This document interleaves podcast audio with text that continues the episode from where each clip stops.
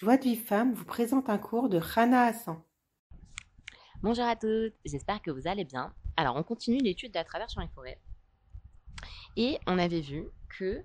euh, donc, on avait parlé de. L'importance de faire, euh, de, faire Rejbon Nefesh. Et là, Laura nous explique que c'est important aussi de remercier Hachem tous les jours.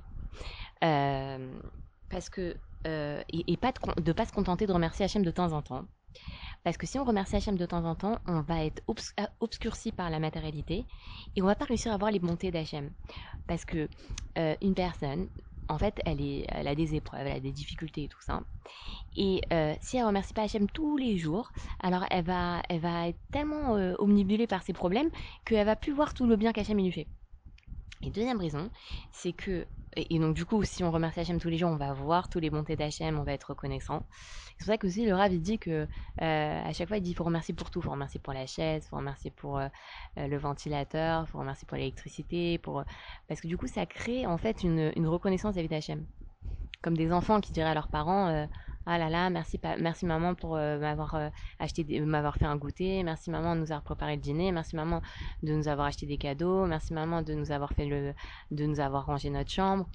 C'est voilà, les parents ils sont reconnaissants et les enfants ils sont aussi contents de de se rendre compte que leurs parents ils font tellement pour eux. La deuxième chose aussi, c'est que si on remercie que de temps en temps, on va pas se souvenir des, des, de- de- des bontés qu'Hachem nous a fait quotidiennement. Si par exemple je remercie Hachem qu'une fois par semaine, bah, je vais pas me souvenir ce que lundi Hachem m'a fait comme précède, euh, ce qui arrivé mardi. Et en fait tout ça c'est pareil aussi pour le Cheshbon Nefesh. Si je fais Cheshbon Nefesh que de temps en temps, alors en fait là je vais être, je vais je vais être obscurcie par mes fautes et, euh, et je vais plus et je, vais pas me rendre compte de mes fautes. Et aussi, si je fais Khejban et Fesh de temps en temps, je vais pas me souvenir de toutes les fautes que j'ai faites. Euh, imaginez quelqu'un qui fait Khejban et Fesh qu'à Kippour. Bah, ça va pas le faire. Si tu fais et Fesh qu'à Kippour, tu vas pas te souvenir des fautes que tu as faites euh, il y a un an. Ok. Maintenant, euh, il nous dit aussi que du coup, euh, les des doutes, c'est la première condition pour vivre le judaïsme. Parce qu'en fait, on peut pas être un bon juif sans Idbo des doutes. Et c'est ce qu'il dit. euh, En fait, il y a beaucoup de, il y a beaucoup de grands tadikim qui ont, qui ont parlé de ça, comme on l'avait vu hier. Euh, mais Rabbi Nachman, il dit comme ça. L'idbo des doutes atteint un niveau supérieur à tous les autres. Il faut seulement, en dépit de tout, fixer une heure ou plus et s'isoler seul dans une chambre ou dans un champ, puis exprimer des arguments et des justifications devant le Créateur, avec grâce, persuasion et apaisement, demander à implorer Hachem béni soit-il qu'il amène vraiment à son service. Ses causeries et ses prières sont dites dans la, langue vernaculaire, donc en fait dans notre propre langue. Faut pas dire en hébreu ou en, en anglais, tout ça, faut parler dans sa propre langue. Donc nous les françaises en français.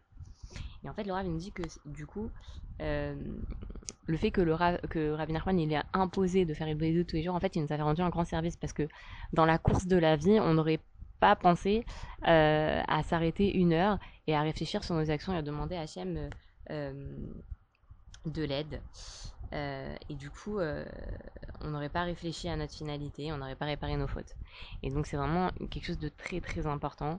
Euh, et c'est le but de ce livre, c'est de, de, c'est de nous convaincre de faire Idbo des doutes. Pour recevoir les cours Joie de vie femme, envoyez un message WhatsApp au 00 972 58 704 06 88.